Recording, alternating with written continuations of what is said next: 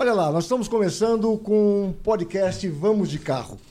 E nesse podcast eu quero mostrar, sempre trazer convidados importantes, como os que nós já temos hoje aqui, para falar sobre a indústria automotiva nacional.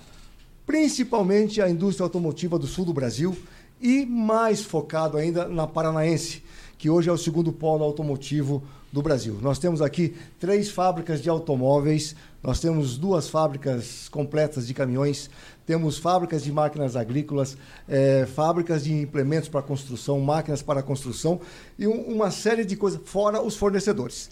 E esse podcast eu falo que vai ser o melhor podcast automotivo do mundo, porque aqui nós vamos falar sem muitos rodeios, sem colocar muitos panos do momento automotivo do nosso país e do nosso estado. E hoje o assunto é, é do momento, que é um tema sem volta carros elétricos e carros eletrificados. Eu tenho dois convidados muito especiais aqui, que é o Bruno Roman, que é o vice-presidente comercial da Renault do Brasil, e o Bruno é um entusiasta dos carros elétricos e carros eletrificados, tanto que a marca é, foi a primeira, uma das primeiras a trazer carros elétricos para o país, o Zoe, há 12 anos, né, Bruno? mais ou menos isso, e os carros estão aí rodando até hoje. Veio o Quid, agora vem o Megane e outros virão aí híbridos também. E o Matheus Afonso, o Matheus Afonso ele é um entusiasta e um amante, um admirador dos carros elétricos e eletrificados. Ele tem um blog, tem uma, um canal no Instagram que é o Electricar BR, é, que está bombando com centenas, milhares de seguidores e ele dá todas as informações e as pessoas gostam muito de segui-lo porque ele fala de carro elétrico. Nós vamos falar de carro elétrico. Bruno, vamos começar com você, Bruno. A Renault está trazendo carros elétricos para o Brasil, já trouxe, vem aí o Megane, vem os eletrificados. Como é que vai ser esse mercado? Vamos falar agora da sua marca. Que, que você espera desse mercado no futuro próximo? Não, muito bem. Para nós da Renault, pessoal, primeiro, é, olá a todos, né? Um prazer estar aqui com vocês. Gente bacana, falando de um tema tão, tão emocionante, ou melhor, eletrizante, né? Que é o carro eletrificado, o carro elétrico. A gente da Renault entrou nesse negócio há mais de 10 anos, né? Quando ó, todos achavam que era uma loucura, que jamais aconteceria, a gente já estava aprendendo, conhecendo, né? Com o Zoe, com o Cangu elétrico em veículos comerciais. E essa experiência acumulada pelo mundo por 10 anos nos deu a maturidade de passar para o próximo passo, né? para a próxima etapa, que é a eletrificação massiva, né? seja ela pelo 100% elétrico, pelo híbrido ou pelo plug-in híbrido. Né? A gente domina as três tecnologias na nossa engenharia é, pelo mundo. Né? Então, hoje na Europa, a gente já oferece todas essas soluções. No Brasil, a gente já oferece o 100% elétrico. Aliás, ano passado, a Renault foi a segunda marca do país em venda de carro é, 100% elétrico. E a gente está estudando também as tecnologias híbridas para o mercado brasileiro. Posso destacar o lançamento ano passado do Quid, 100% elétrico. Né? O Quid que já era o queridinho do Brasil, o carro 1.0 flex mais econômico do Brasil, o mais vendido é, no varejo, e agora com a versão 100% elétrica. E as vendas dele nos surpreenderam. Foi, foi muito bacana o lançamento do Quid Tech no ano passado. Matheus, você que é entusiasta dessa área, começou, acho que é o primeiro é, blog, primeiro é, canal é, exclusivo de carros elétricos e eletrificados é o seu aqui no estado do Paraná. O que, que, você acha desse futuro? Como é que você vê? Você que é um jovem ainda, é entusiasta, está animado com isso, gosta de carro elétrico. O que, que você acha que vai acontecer? Bacana. Bom, de início, deixa eu agradecer aqui a oportunidade de estar participando do podcast, né?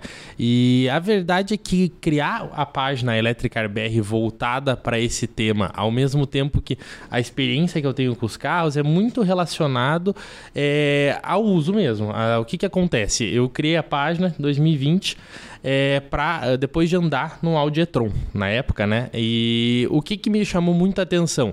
Eficiência energética. É, você acelerava de, na hora, o carro já ia, você tirava o pé do acelerador, regenerava energia. E o que, que me chamou a atenção como entusiasta de carros naquela época? Que mesmo sem aquele ronco do motor, as marchas e aquela experiência de condução que você espera de um carro, é, de, um, de, um, carro que tem um desempenho alto, é, você tinha muita é, eficiência naquele motor. E qual que foi o, o, o estalo ali que me deu, né? É o potencial de motores elétricos. Então, acho que muito bem como o Bruno colocou, a gente fala hoje de eletrificação seja um 100% elétrico, seja um híbrido, seja um carro que vai ter aí um motor elétrico menor para reduzir emissões, é, você colocar no caminho do futuro dos carros motores mais eficientes, é, com certeza faz parte do futuro da modernidade. Bom, Carro elétrico ainda é polêmico. Carro elétrico aqui no Brasil tem gente que é a favor, tem gente que é contra. É, carro elétrico, é, eles têm hoje é, com a chegada de alguns carros é, mais. É, o Quid é um deles, é, de preços menores, né? carros que você pode, em pouco tempo, poucos anos, tirar esse valor. E existem outras marcas também com carros desse, nesse segmento, carros é, pequenos, compactos e, e mais baratos. Mas é, o carro elétrico ainda é um carro urbano. Né? Eu vou ser aqui meio advogado do diabo nessa história, porque carro elétrico ainda é um carro urbano. Você ainda não consegue colocar num carro de um milhão de reais que você paga, colocar sua família e sair é, de Curitiba a Porto Alegre, numa viagem que você gasta oito horas é, com carro a combustão, sem precisar, às vezes, dependendo do carro, abastecer. Você não consegue fazer isso com carro elétrico. É muito difícil, vai ser difícil. Né? Não sei que você anda a 50 km por hora, você coloca ali, mas não é esse o objetivo. Né? O objetivo é andar com conforto, com rapidez, com eficiência.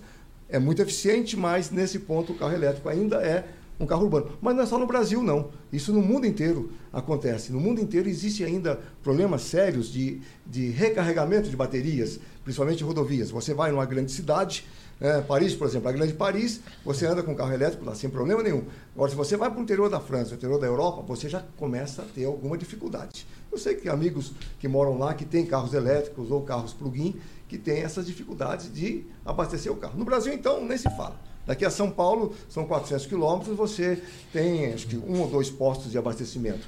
Curitiba tem, Paraná tem a Eletrovia, que vai de Paranaguá, hoje Joinville, até Foz do Iguaçu, que já facilita um pouco. Mas você tem uma demanda de um tempo que você para para abastecer uma série de coisas. Então, o carro é, elétrico ainda tem essa polêmica da estrutura. As fábricas estão trazendo, Bruno, as fábricas estão trazendo os carros elétricos, vocês estão trazendo os carros elétricos, os carros plug-in. Plug-in é diferente, porque o plug-in você põe o combustível ele vai do mesmo jeito, né?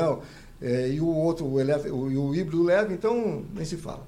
Mas o elétrico 100%, que é o caso hoje da Renault no Brasil. Hoje a Renault não tem carros plug-in no Brasil. Ela tem carro 100% elétrico e o novo que chega também é 100% elétrico. Como é que fica essa estrutura? Como é que é, as fábricas estão trazendo, todas as, as marcas estão trazendo seus carros elétricos, 100% elétricos aqui para o país, mas os carros para andar na cidade.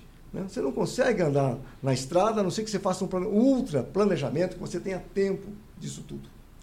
Né? Eu quero jogar essa, essa história para você, mas antes eu vou é, relembrar um fato aqui que aconteceu esta semana. O, o CEO da Estelantes, o Carlos Tavares, aqui no Brasil, ele deu uma declaração polêmica, disse que carro elétrico não é para o Brasil, que o Brasil tem uma outra matriz energética, que se você pensar em descarbonização, que se pensa em carro elétrico na Europa, principalmente é pela descarbonização. Então você tem o etanol, que descarboniza do mesmo jeito muito mais barato, tecnologia mais barata, que já está aí. Né? Como é que você acha? E as marcas deles também estão trazendo carros elétricos. E ele está falando isso. Né? O que, você acha? Você, como, como um vice-presidente de uma montadora que está investindo no elétrico no mundo inteiro, né? no eletrificado né? no mundo inteiro, e o que você acha disso, dessa polêmica? O que você acha que vai acontecer com a estrutura brasileira pra, para os carros elétricos? Perfeito, ótimos temas. Antônio, vamos fatiar né, é. um pouco essa, essa, essa conversa. Eu vou começar pelo primeiro que você trouxe, que é a usabilidade do carro. E você tocou num ponto-chave. No Brasil, hoje, o carro elétrico não é para todos.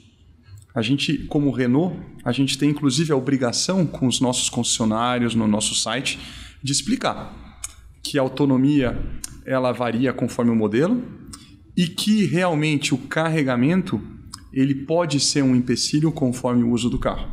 Então eu dou um exemplo muito simples. A gente pega um perfil que usa muito nossos carros comerciais, o Kangoo 100% elétrico. O carro mais vendido no segmento no Brasil no ano passado. Quem são os clientes? Empresas de logística, last mile, que fazem um circuito urbano diário e que todo dia o carro retorna para a central, onde ele é carregado. Então o carro roda de dia entre 150 e 200 quilômetros por uma autonomia um pouco superior a isso, faz entregas, né?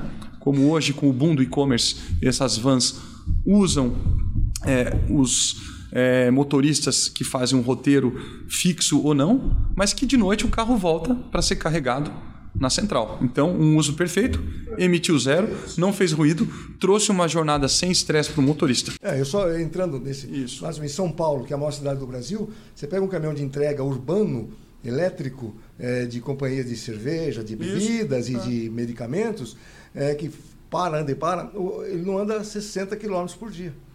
Por exemplo. fazer uma entrega, porque e outra coisa, é, é você falou São Paulo, né? É, São, São Paulo, o carro elétrico não tem rodízio. É. Então, uma van que talvez estivesse parada um dia por semana, funciona a semana inteira. Além, Além disso, da agilidade, agilidade né? a comodidade e também você como empresa, né, você está mostrando que passou a fazer uma operação com zero emissão. Ou dou o exemplo do Quid, né? O Quid nos, nas cidades. Quem que está comprando o Quid? Realmente é o segundo, terceiro carro daquela família. E como que ele vem sendo usado? Muitas vezes a família tem um carro maior para grandes viagens, mas para o dia a dia aquele carro vai trazer uma economia que chega a dar um quilômetro rodado seis vezes menor que o carro a combustão, né? uma agilidade. Então ele tem um uso muito claro. Mas se um cliente chega para a Renault e fala: Bruno, quero um Quid para ir de Curitiba ao Rio todo feriado. Fala: olha, melhor talvez não seja esse o carro para você. Vamos olhar o Duster, é vamos olhar o Quid a combustão, é. porque realmente a infraestrutura de carregamento ela tem que se desenvolver muito. Ela tem que se desenvolver. Na Europa, eu começo a discordar de você, Antônio Carlos. Como lá já foi muito clara a diretriz que até 2030 todo carro vai ser elétrico, a partir de 35, para ser preciso. E algumas marcas a partir de 30 já vão mudar. A infraestrutura está vindo rápido. Sim. bilhões que cada país está colocando para acelerar ela. E a hora que você começa a ter em cada local de abastecimento também os carregadores rápidos, Sim. com carregamentos que começam a estar na casa dos 15, 20 minutos. Né? Eu dou um exemplo que morei na Holanda, morei na França. Você já vê isso por toda parte. Porque senão o sistema vai colapsar. Então a infraestrutura tem que acompanhar. No Brasil, vai tomar mais tempo. Sim. Né? E no Brasil, a gente tem uma vantagem que vai chegar no outro ponto que você trouxe: o mix da nossa matriz energética. Acho que primeiro a gente tem que falar: para o carro elétrico, é uma das melhores matrizes do mundo, porque entre hidráulico, né, com as hidroelétricas, eólico e solar, 84% da nossa matriz é limpa. Né? Então você não está abastecendo um carro elétrico com energia que veio do carvão ou veio do gás. Um gerador a diesel, por exemplo. Isso é muito bom. Então vejam só. Quem defende o etanol? Perfeito. Quando a gente fala a eficiência energética, né, desde a geração de energia até as rodas do carro, se você tem plantio da cana, né, que também absorve CO2, Sim. você tem a produção do etanol, o consumo do etanol no tanque do carro, é verdade que ele pode chegar a ser tão eficiente quanto o carro elétrico.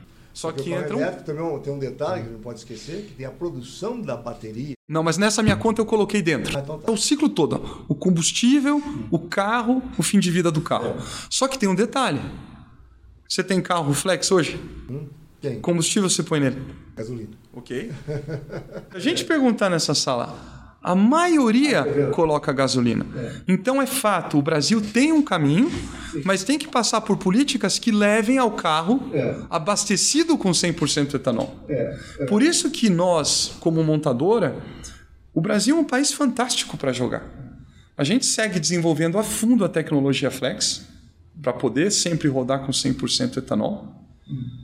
Estudar o híbrido com o etanol já está nos nossos planos também. Sim que é, acho que é o futuro da indústria nacional. Sim. Mas você é, vai ter um cliente que, é, isso o Matheus deve conhecer muito bem, que já conheceu o carro elétrico, que viajou para fora, que gosta de tecnologia, que quer ter o que tem de mais moderno? Uma condução sem igual, aceleração imediata, ruído baixo. Você vai ter um entusiasta que vai para o carro elétrico. E os números provam isso. O Brasil mais que triplicou as vendas de carro 100% elétrico de 21 em 22. No Paraná subiu 300%. Exatamente. Então, quatro vezes. É. O que eu digo, tem para todos. É. Né? Agora, como essa matriz vai acontecer vai depender de políticas de governo, de políticas de tecnologia. É, Bruno, mas a, a, do carro, a, a estrutura. Na Europa e nos Estados Unidos, dependendo de alguns estados, a maioria dos Estados Unidos, a maioria dos países da Europa, você tem incentivo para você comprar o carro elétrico. Né? Tá. É, tem um país, não sei, se não me engano, acho que é a Tailândia, que ela ofereceu, ela tem uma renda per capita parecida com o Brasil, né? É, é costumes é, de mobilidade parecidos, e o governo ofereceu, ela tinha lá 0,2% de carros elétricos. É, o governo ofereceu 5 mil dólares para comprar um carro elétrico. Subiu para 1%. Quer dizer, não teve uma diferença muito grande. Mas alguns países têm um incentivo interessante para você comprar um carro elétrico. No Brasil, isso nunca vai ter. No Brasil nunca vai ter incentivo para comprar, porque não é um papel do governo, eu acho que também nem deve ter aqui. Tem outras prioridades no nosso país do que se você dá 5 mil reais ou 10 mil reais para o cara comprar, comprar um carro elétrico. Né? E o carro elétrico hoje, ele chega no Brasil sem imposto. E isso já está é, mexendo com a cabeça da indústria automotiva, inclusive, dos dirigentes automotivos. Puxa vida, tem que ter um imposto regulatório. Eu compro um carro de um milhão de reais, eu não tenho imposto de importação. Eu compro um carro de 150 mil reais, 160, também não tem imposto de importação. Vale para todo mundo, não importa o, valor. Bom, mas, é, mas eu compro um carro de 100 mil reais, a combustão eu pago uma fortuna de imposto, de, se for o carro for importado. É, a indústria automotiva já está querendo regular isso. Mas regular por quê? Porque o, a, o volume de carros é muito, muito pequeno. Isso não, não, faz diferença, não vai aumentar muito. Quando é que nós vamos chegar a ter 2% de carros elétricos na frota brasileira? Para poder justificar algum imposto? Então, o, o ritmo ele vem acelerando. Né? Em 2021 os elétricos pesaram 0,1 das vendas. Uhum. Ano passado pesou 0,4. Né? Ainda é baixo, mas a tendência é de crescimento.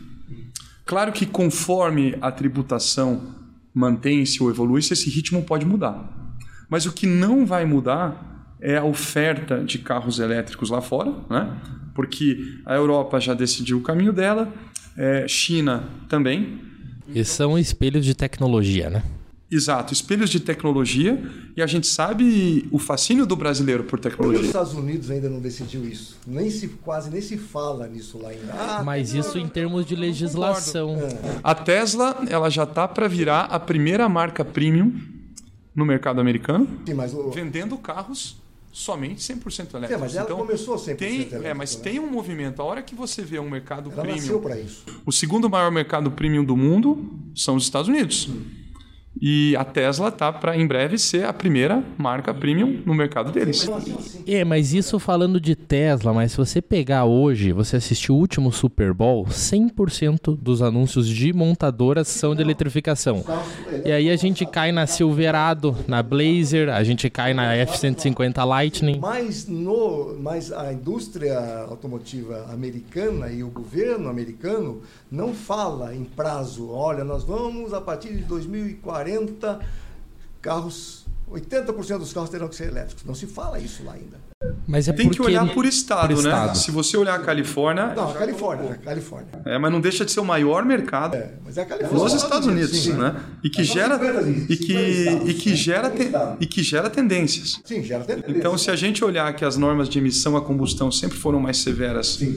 e os outros estados seguiram, Sim. e quando a gente vê o investimento da indústria deles a um ritmo de plantas de carro 100% elétrico de forma rápida, o mercado americano está sim caminhando para o carro 100% elétrico. Está sim. Mas isso não quer dizer que o Brasil passe por essa solução. É, é importante. É, tem uma coisa, o Matheus também comentasse aqui. Você, uh, vocês estão fazendo um esforço muito. Você falou dos carros comerciais.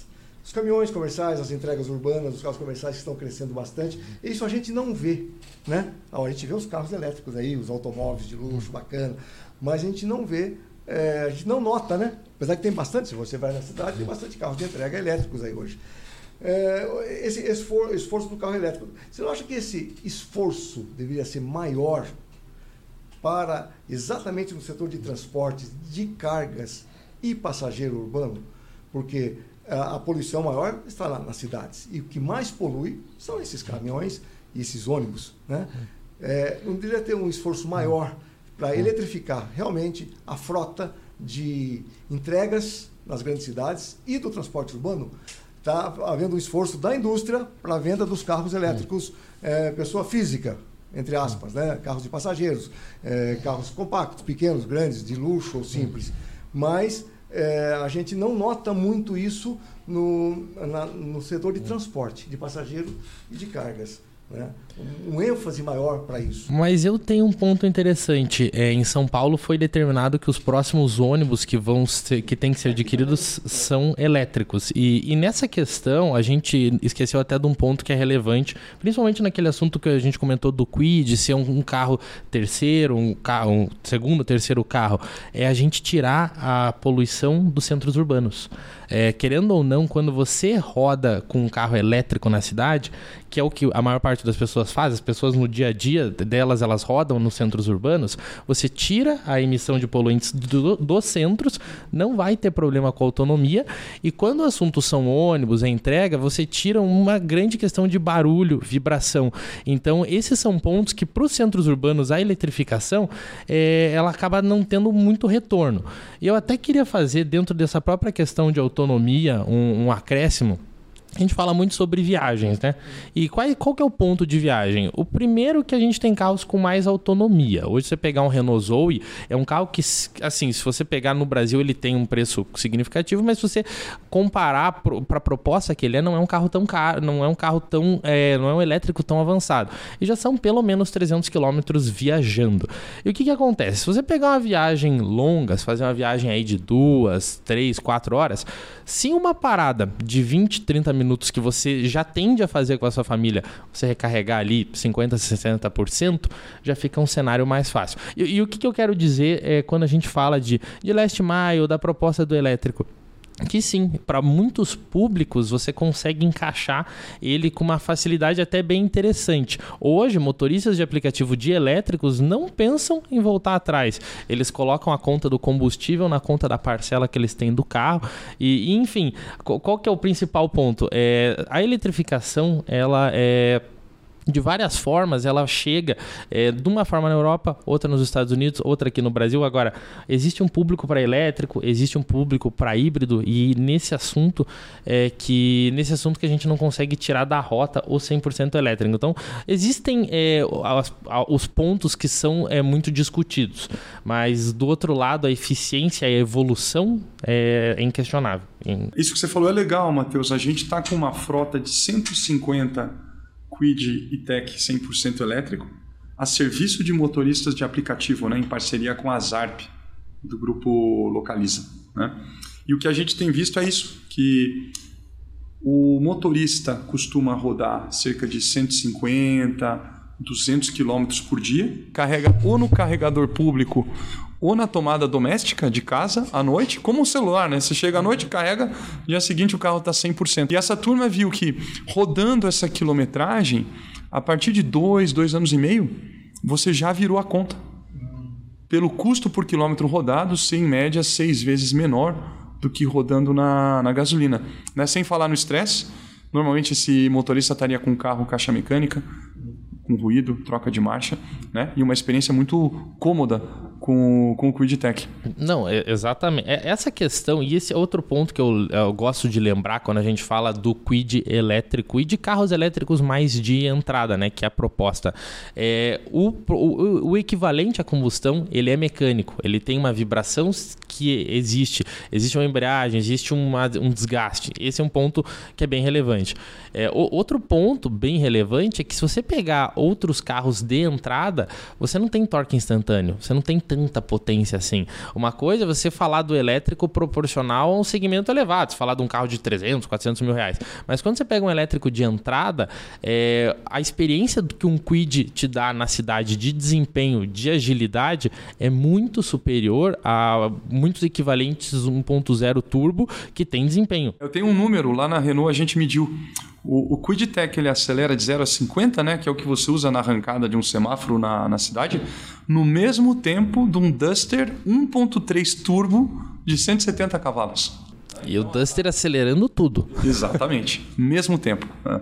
É, então são essas as questões que a gente que circulam. Existe um cenário de viagens, aquela pessoa que faz a viagem de mais de 500, 600 quilômetros e para cidades que realmente a infraestrutura é mais precária. Mas é, existem alguns usos que o elétrico faz um sentido muito grande. O, é, Bruno, você que é da, da, da automotiva, da, indústria, é, nós estamos falando do abastecimento. O carro elétrico é um carro mais urbano, é, você tem dificuldades para viajar. Né? Mas isso não deve continuar é, permanentemente assim.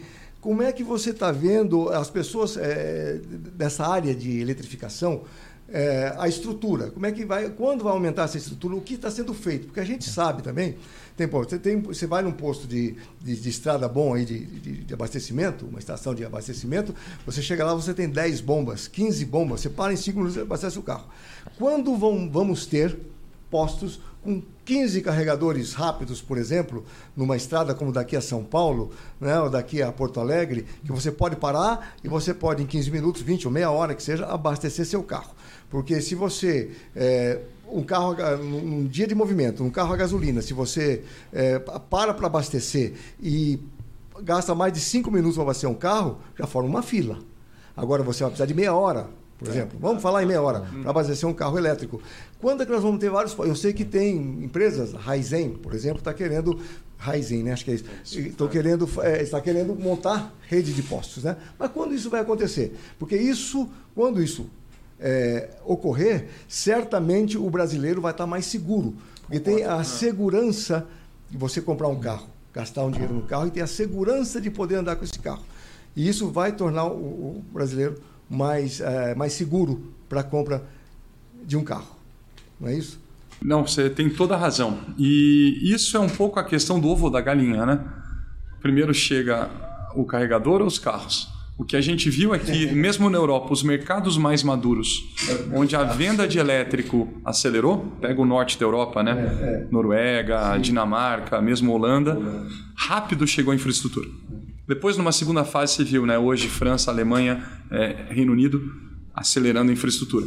E isso está virando é, realidade. Portanto, acho que, primeiro, as vendas vão continuar crescendo. Por enquanto, é um nicho ainda. Esse nicho começa a se expandir. E grandes companhias de distribuição que já possuem né, os postos de gasolina nas autoestradas começam a fazer isso. E vai começar, é claro, pelas autoestradas mais movimentadas, como o exemplo que você deu, né? no Paraná, todo o eixo de Paranaguá até Foz do Iguaçu. É. Já temos a conexão Curitiba-São Paulo, de São Paulo para o interior, de São Paulo para o Rio, é. né? Curitiba-Porto Alegre pelo litoral, e isso vai, vai começando.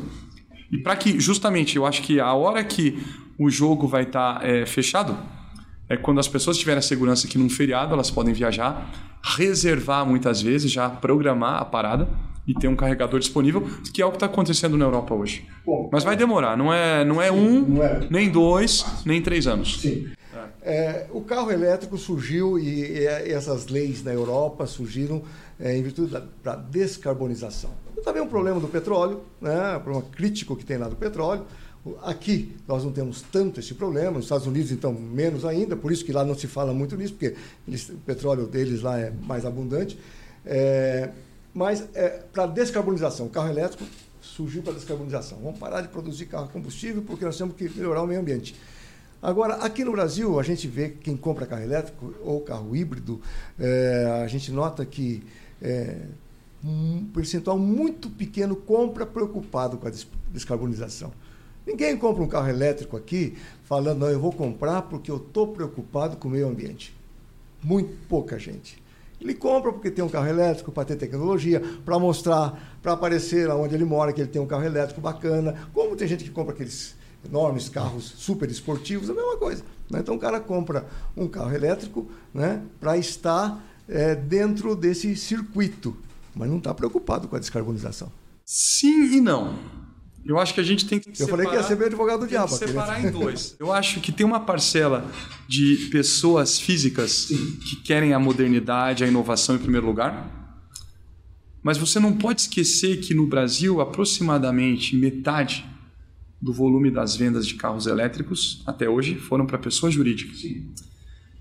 E como grandes empresas veem esse negócio? Descarbonização. Uma, empresa, sim. Mas elas já. Pessoa física. Elas já é, mas eu estou falando do mercado. Sim. Metade é pessoa jurídica. Sim. Então a gente não pode esquecer a pessoa jurídica. Porque começou com pessoa jurídica. Né? Começou com pessoa jurídica. Vocês não começaram. com a pessoa Sim, jurídica. Mas também. agora a pessoa física está entrando nisso. Porque estão vindo carros aí que não são carros direcionados à pessoa jurídica. São carros, a não ser é, frotas para executivos, essas Por coisas. Exemplo, né? Então, eu já tenho clientes que estão aguardando o Megane Sim, 100% elétrico para trocar toda a frota da diretoria. É. Porque eles já fazem a parte de entrega com Sim. o Cangu. Eles já possuem para a equipe de campo o Quidtech. Tá. Então, essas empresas, não, até para terminar. E não só isso, permite a elas offsetando, né, reduzindo a emissão Sim. de carbono, ter acesso a linhas de crédito com juros mais competitivos no mercado global. Sim. Então é uma vantagem competitiva para essas empresas. Os acionistas têm interesse nisso, as ações vão aumentar. E para conseguir um dinheiro mais é, barato no sim, mercado. Sim, também. exatamente. Mas o mercado para a pessoa física está aumentando bastante. Né? Está aumentando, porque você vê, você trabalha com a pessoa jurídica vendendo o seu produto à indústria automotiva diretamente com o seu comprador. Mas a gente está vendo agora na, na, na, nas mídias, né? a Renault foi acho que a primeira a fazer isso com o Quid, né? e, e batendo muito forte nisso, é muito bonito, mostrando que eu tenho um carro elétrico aqui, o Quid está aqui. Né? Isso é dirigido à pessoa física. Sim, é o comprador sim. que vai na claro, concessionária claro. e compra o hum, comprador. isso está aumentando e vai aumentar. A tendência é aumentar. Né? Porque a pessoa jurídica, ela compra também a sua frota de carro a combustão, normalmente passando a comprar agora o carro eletrificado, o carro elétrico. Né? Mas a pessoa física está aumentando isso. Por isso que eu falei, a hora que a pessoa física tiver a segurança de que ela pode ter um carro elétrico e poder usar esse carro elétrico como ela usa um carro a combustão, né? É isso. E aquela pergunta que eu fiz, as informações que você tem sobre é, essas redes de postos, quando isso vai ter? Porque a gente sabe hum. que um posto de um ponto de carregamento rápido de energia é muito caro. É muito mais caro do que qualquer bomba de posto de gasolina que você põe. E, mas eu tenho um comentário interessante sobre esse assunto. Você comentou sobre a Raizen, né? A Raizen está de fato expandindo com, com carregadores rápidos pelo Brasil. E eles instalaram um Shell em São Paulo, que assim, eu posso ter garantia assim 100% que ele está ocupado agora, está cheio, vai estar tá cheio na próxima hora Sim. e daqui a duas. É, esse posto eu não tenho exatamente o, o, valor dele. A gente fala de carregadores rápidos de hoje, pelo menos uns 300 mil reais, assim, tem de mais, tem de menos. É, ele já teve payback. É, assim, seis meses o carregador teve porque tem demanda para carregadores rápidos. Hoje existe essa necessidade. Mas tem um problema de legislação de cobrar energia também, né? Não, mas tem, tem uma resolução. Só as, só as distribuidoras oficiais podem cobrar energia. Né? A Copel tem dois pontos de, carregador, de carregamento rápido hoje em Curitiba, que hoje ela já está cobrando o quilowatt-hora. Mas você pode cobrar recarga. É. Existe uma resolução, acho que é da ANEL, né? Mudando a tá resolução, está evoluindo. Tá evoluindo que a gente cobra igual o litro da gasolina, ah, não, você vai cobrar você, você vai cobrar o quilowatt. Estacionamento, é. estacionamento você carrega no shopping, você carrega, mas você não está pagando energia, você está pagando estacionamento. Uhum. Né? E agora parece que está tendo uma, uma nova, estão mudando Tem. a legislação, modernizando para que esses postos possam, possam como, como, como, combustível líquido. É, e dentro desse tema, a recarga no uso urbano, ela é em casa, né? Assim, a gente tem hoje algumas dificuldades com edifícios, prédios e tudo, mas a longo prazo é o que acontece na Europa. Os novos projetos já estão porque que, contemplando. Mesmo que seja no 220 volts, você consegue recarregar o carro, né? E, e os carregadores rápidos como infraestrutura aí de viagens, ou mesmo você ter pelo menos um posto de recarga rápido, qual que tem em São Paulo. Para, puxa, tô precisando de emergência carregar o carro. Aí você tem um local. Então, gira ao redor dessas questões. Bruno, vocês estão com. A, a Renault está com uma nova plataforma. Está chegando aí, novos carros, é uma plataforma que contempla vários modelos, tamanhos e, e motorizações, né? É, combustão, flex, elétrica, etc. Essa nova plataforma global que estão lançando aqui, né? Que em princípio vai usar esse novo motor eficiente aí 1.0 turbo, que já estão também produzindo aqui na fábrica de São José dos Pinhais. Quando que nós teremos a produção de um carro. Nós temos, ah, não, a marca tal fabrica, monta carros elétricos, monta carros é, híbridos aqui, né? Não tem. Quando nós teremos a produção de um hum. carro elétrico ou um pluguinho no Brasil? Ah, isso, isso eu não posso falar, Antônio Carlos. Tem coisas que não, não, são segredo cabeça, de estado na, na montadora. Sim. Não, eu não posso. Você acha que vai demorar muito isso? Não, eu acho que não. Um carro, um, carro, um, um carro plug-in. Nós temos os carros os, os, eletrificados leves aí, né? Eu te confesso, Antônio Carlos, eu, eu tenho dúvidas sobre a evolução da tecnologia plug-in. É? Porque um plug-in você tem um motor a combustão um motor elétrico e uma bateria que hoje, com as novas regras lá fora, que os carros são desenvolvidos para regra lá fora, é uma bateria que está quase do tamanho a bateria da bateria de, de um carro elétrico. É. Né? Você já tem plug-in com 30 kW. A, a, a vantagem do plug-in é que você sai com ele e viaja Sim. usando combustível fóssil mas, mas, também. Mas você está Mas a tecnologia é Mas você está né? num nível de preço e de mercado com pouco espaço para tornar a tecnologia plug-in uma tecnologia de massa. Agora, pelo tem... custo envolvido em ter tudo isso num carro só. Agora tem uma outra coisa, o plugin, a manutenção do plugin.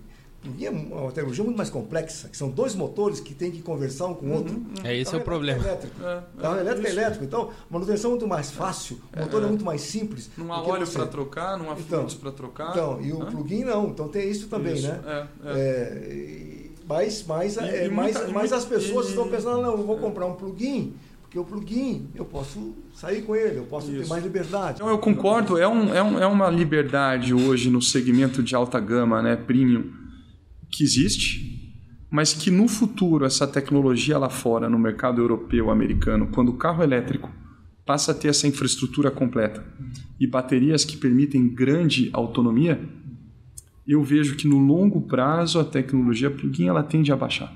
Vocês, e a gente deve ter um mundo que vai estar polarizado é. entre o híbrido, é. no Brasil, né, é. um híbrido flex, é. e o 100% elétrico. Agora, a, a, bateria é uma questão importante, que ela é, custa metade do preço do carro, uhum, basicamente, uhum. e tem uma, uma, uma, vida útil de duração. Mas vocês foram os primeiros a trazer carro. Você tem Zoe aqui com 12 anos. Isso. Aqui. É. Com a mesma bateria. Né? Como é que explica isso? Porque ninguém sabe é. ainda é. a duração da bateria. Isso, isso foi muito bacana, porque quando a Renault lançou o carro elétrico, a gente falou: não, o carro pode ter a garantia normal de 3 anos, mas para a bateria a gente vai dar uma garantia de 8 anos é. para tirar o medo do cliente. Né? É. E a surpresa foi que chegou no oitavo ano, nono ano, essas baterias estão funcionando, elas estão ainda sendo carregadas, são eficientes, né? E o que acontece também, a bateria de um carro, ela é composta por módulos, né? Então imagina que é como se fosse um retângulo com várias células. Você já consegue mudar a célula. E hoje mesmo no Brasil a gente já pode, num carro elétrico, se tiver algum problema, algum acidente, danificar um módulo, trocar só um módulo ah, e manter a bateria funcionando. Né?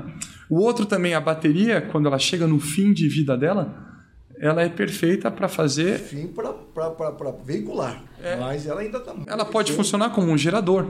Então, o que a gente já tem um pilotos, né? Exatamente. Power um power bank. Então, em vez de eu, para um evento, para um hospital, ter um gerador diesel, eu posso ter uma bateria. É um futuro, né? Porque com energia solar. Uma marca que chegou com, com equipamentos elétricos muito tempo aqui, com ônibus e agora com carros e pilhadeira e tal, a BID. A BID já tem bancos de baterias uhum. que se usavam em, em, ônibus, em pilhadeiras, bancos de, é, de, de, de energia em, em, algumas unidades suas que estão substituindo geradores a diesel em vários locais. Aquelas baterias que tiraram dos ônibus que estão muito eficientes ainda para isso. Quer dizer, é, não poluindo também. É um outro tipo de descarbonização né, que você usa E ela tem um terceiro ciclo ainda depois para outras coisas ainda, uso doméstico, alguma coisa Isso. assim. Né? Também já tem empresa aqui no Brasil que ela faz a reciclagem de Sim. todos os metais da bateria. Sim. E muitos voltam para a indústria de bateria. Na conta de produção dos elétricos da Renault, existe uma conta da reciclagem na bateria também, não existe? Sim. Existe, sim, né? É. Quando você faz o Zoe, eu lembro de ter o lido a respeito. de reciclabilidade do carro e da bateria. Porque esses carros elétricos eh, modernos, mais novos, eles são, eles já, já nasceram com esse espírito, com essa tecnologia de reciclagem, né? Não só da bateria, de componentes, uhum. muitos componentes dos carros também que se reciclam, né? Que se voltam para a indústria, né? É, Matheus, você que é um estudioso de carro, você a gente vê, você vai atrás, testa carros elétricos, faz e está todo dia postando coisas, as pessoas ficam admirando isso, quem gosta de carro elétrico segue por causa disso. É, quem não gosta segue também segue e comenta também, em todos. Também, também, mas não tem quem não goste de carro. Tem gente que tem receios, que tem alguma resistência. Mas quem não gosta, eu acho que é o seguinte: a pessoa, primeira vez que você dirigir um carro elétrico, você vai gostar do carro elétrico. Agora, o que ele vai trazer para você no futuro é outra conversa. E isso até me permito dizer, a gente está convidando todo o Brasil a dirigir o carro elétrico. Sim. Né? A Renault hoje a gente tem 150 test drive espalhados pelas concessionárias do Brasil inteiro. Então, aí Matheus, se você tiver alguém lá com dúvida, fala para ele ir até a Renault, nosso time vai estar tá feliz em recebê-lo na concessionária, andar no Quid elétrico. Não só carro elétrico, você sabe, você que é, que é, que é da área comercial de uma grande montadora. Sempre trabalhou no marketing disso, né? Você já teve em vários países aí do mundo com a Renault trabalhando nisso, vendendo carro. O test drive eu acho hoje uma das a ferramenta mais para vender qualquer tipo de carro, a ferramenta mais importante para vender um automóvel. Você põe o cara dentro do seu carro, o cara vai andar, vai gostar, ele vai comprar. Não, e o carro, e o carro elétrico tem uma coisa que é interessante, assim, eu tenho seguidores que tem três BMW 3. Sabe, a pessoa comprou um sem pretensão nenhuma, ela compra outro, e eu já vi pessoas que trocaram, por exemplo, tiveram um híbrido, trocaram por um que não é híbrido, falou, pô, mas o carro não tem arranque, não tem torque instantâneo. E, e existe o, a pessoa quando ela anda no elétrico, ela fala realmente é legal. Você que anda ali, você conhece, você fala com os pessoal das, das, fábricas todas aí e fala com o consumidor, que é importante, né? Porque Sim. esse tipo de, de, de, de, né, divulgador fala com o consumidor, né? É Sim. mais do que a, a, própria fábrica, mais do que eu que sou jornalista dessa área. Mas é, que, que você acha do futuro da indústria, é, da, da, da, eletrificação, da mobilidade elétrica no Brasil? O que, que você acha do futuro? O que, que você acha que vai acontecer? Esse é um tema bem bacana. Você torce para acontecer? O que você acha? Não, não, eu, eu, exatamente. Esse, esse, é um tema legal. Primeiro porque é, em cada país, cada local do mundo, a gente tem uma situação. A gente mesmo a gente mencionou anteriormente, existe uma situação nos Estados Unidos, existe uma situação na Europa, existe uma situação na Índia e vai existir uma situação no Brasil. E, e qual que é o primeiro ponto? Primeiro que a gente falou de espelho de tecnologia. A gente não vai conseguir tirar é, da reta o que vier da Europa dos elétricos. É, assim, não tem muito o que fazer. O plano lá são esses. Os carros que a gente tem como hoje admiração e boa parte das pessoas vem da Europa, então a gente não consegue tirar o 100% elétrico da jogada nesse primeiro ponto. E o que, que eu quero dizer nível Brasil? Que esses são carros que impactaram a nossa indústria desde sempre, né? Hoje aquela história, você entra num carro de 100 mil reais, ele tem, às vezes, a tecnologia que um carro de um milhão teve há 10 anos atrás. Então, esse é um primeiro ponto. A eficiência energética dos motores a gente não consegue tirar.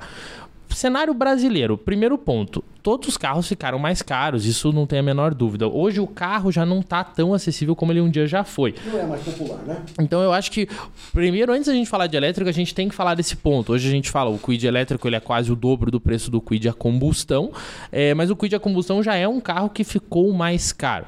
E o que, que a gente vê no cenário Brasil? Primeiro, redução de preço dos veículos. A gente não consegue dar uma data, a gente não consegue estimar uma real é, diminuição desse valor. Colocando nessa história aqui, é, quando vai haver, quando haverá um carro elétrico acessível para o consumidor brasileiro? Então, então, só daí deixa eu concluir. 160 mil reais é barato, mas não é acessível. Não, não. Então, e qual que é o ponto? Então a gente já tem um cenário automotivo que está complicado e você viu a mesma declaração do CEO da Stellantis. Mas qual que é o ponto? Aqui sempre vai demorar mais. Então a gente tem um cenário de 15 anos, 20 anos que de fato a gente vai ver híbrido etanol, a gente não vai conseguir tirar isso do nosso radar.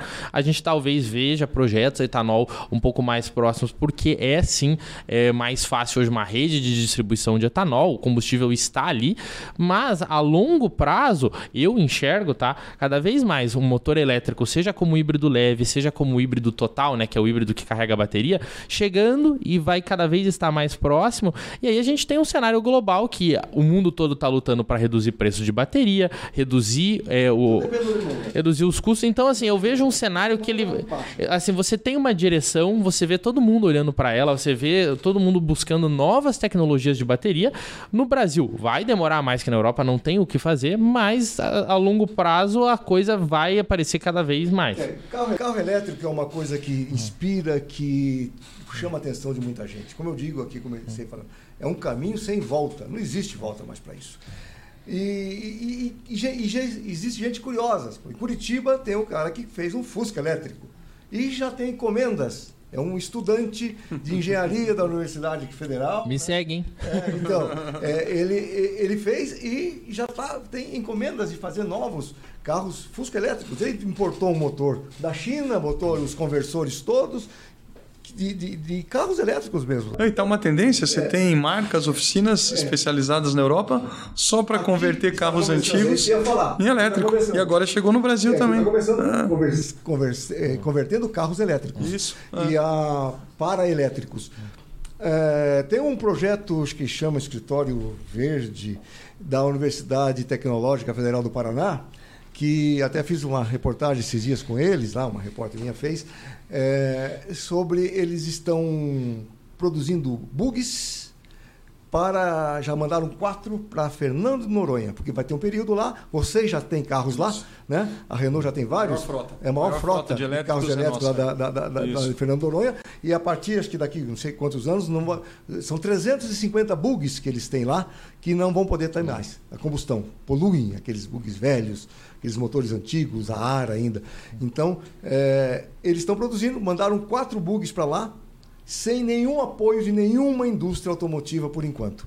Produziram os bugs elétricos, importaram os negócios na mesma tecnologia que esse carro fez, o, uhum. esse cara fez o Fusca elétrico. E estão indo para lá. E a intenção é produzir, é substituir os 350 bugs que tem em Fernando Noronha com bugs elétricos feitos aqui na Universidade Tecnológica do Paraná. Você foi da Federal, não foi da Isso, Federal. Então, Engenharia. Então, então é, produzidos aqui para Fernando Noronha. É uma, eu queria fazer esse registro porque é muito interessante. Eu acho que a indústria automotiva paranaense devia estar de olho nisso também. E Noronha é, é, é muito bacana porque, como uma ilha, eles fizeram o ecossistema completo, né? A gente participou desde o início, com estações de carregamento abastecidas com painéis solares. Né? Então, menos falta lá é sol. Ah, exatamente. Então, a cadeia ela é toda zero emissão. E esses painéis solares vão aumentar em quantidade, né? agora que o parque de carro elétrico aumenta. E já tem projetos também de ter as baterias estacionárias para que o carregamento se faça à noite também, né? utilizando sempre a energia solar. Fazendo o sol e deixa guardado. E, exatamente. E quem sabe um futuro na ilha sem gerador a diesel. Né? Então isso é, é, é, muito bom e é muito interessante esse, esse projeto. Assuntos como esse faz a gente relembrar, né? Falando em carros antigos, né? a gente tem, claro, isso é um nicho né, de entusiastas, mas hoje é, restaurações que o pessoal faz de alguns projetos, eu tenho certeza que devem ser mais caras do que se você transformasse os carros em elétricos. É pensando até, vamos restaurar um carro da década de 30 para ele rodar com o motor que ele tinha na época, um elétrico é mais interessante. Então, é, e mais o uso do bug, então é, é nessas questões que a gente vê o motor você, aparecendo. Eu sei porque um amigo meu restaura carro, ele restaurou uma Chevy 1959, deixou ela, só que deu uma hum. turbinada nela, né? Botou um motor mais forte, um câmbio tal, uma roda e tal. Ele gastou 800 mil reais para restaurar. O V8 de, custou famosa, mais que o, a bateria a, a e o motor elétrico. A famosa boca de sapo, aquela, aquela Chevy 59. Então é isso que acontece. Então você faz e, e estão realmente começando a ter essa transformação de carros, é, eletrificando os carros antigos, né? Os carros que usa aí. Isso aí, Bruno. Você, nós estamos aí acabando. Acho que nós uma, uma conversa que fluiu bastante. É muito gostoso muito conversar bom. sobre isso. Quero trazer você mais vezes aqui para falar outras coisas. A hora que o eh, novos lançamentos, Legal. novos carros. Eu sei que logo vocês vão ter aí novos lançamentos, mas eu acho que o que o principal você deve estar deixando para o final do ano. É isso né? aí. Essas coisas aí. Tem uns mulas aí rodando pela cidade, mas são mulas mesmo, né? Ainda que as pessoas estão estão vendo e fotografam é. e tal, mas é, não, mas é mula. É, mas você sabe que nessa de, de só um complemento nessa de mula, tem, não tinham muitos carregadores na cidade de Curitiba, né? E eu tenho uma proximidade ali com o carregador da Copel, lá do Ecoville. E uma vez, acho que, acho que ano passado, não, acho que ano retrasado, apareceu um elétrico pequeno da Renault lá carregando.